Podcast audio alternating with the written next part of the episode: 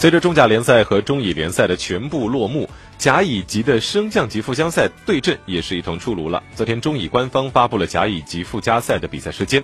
第一轮是在十一月六号的下午三点，河北奥力精英对阵四川 FC；在六号的下午两点半，将是辽宁沈阳鸿运对阵苏州东吴。第二轮的比赛会在十一月十号的晚间进行，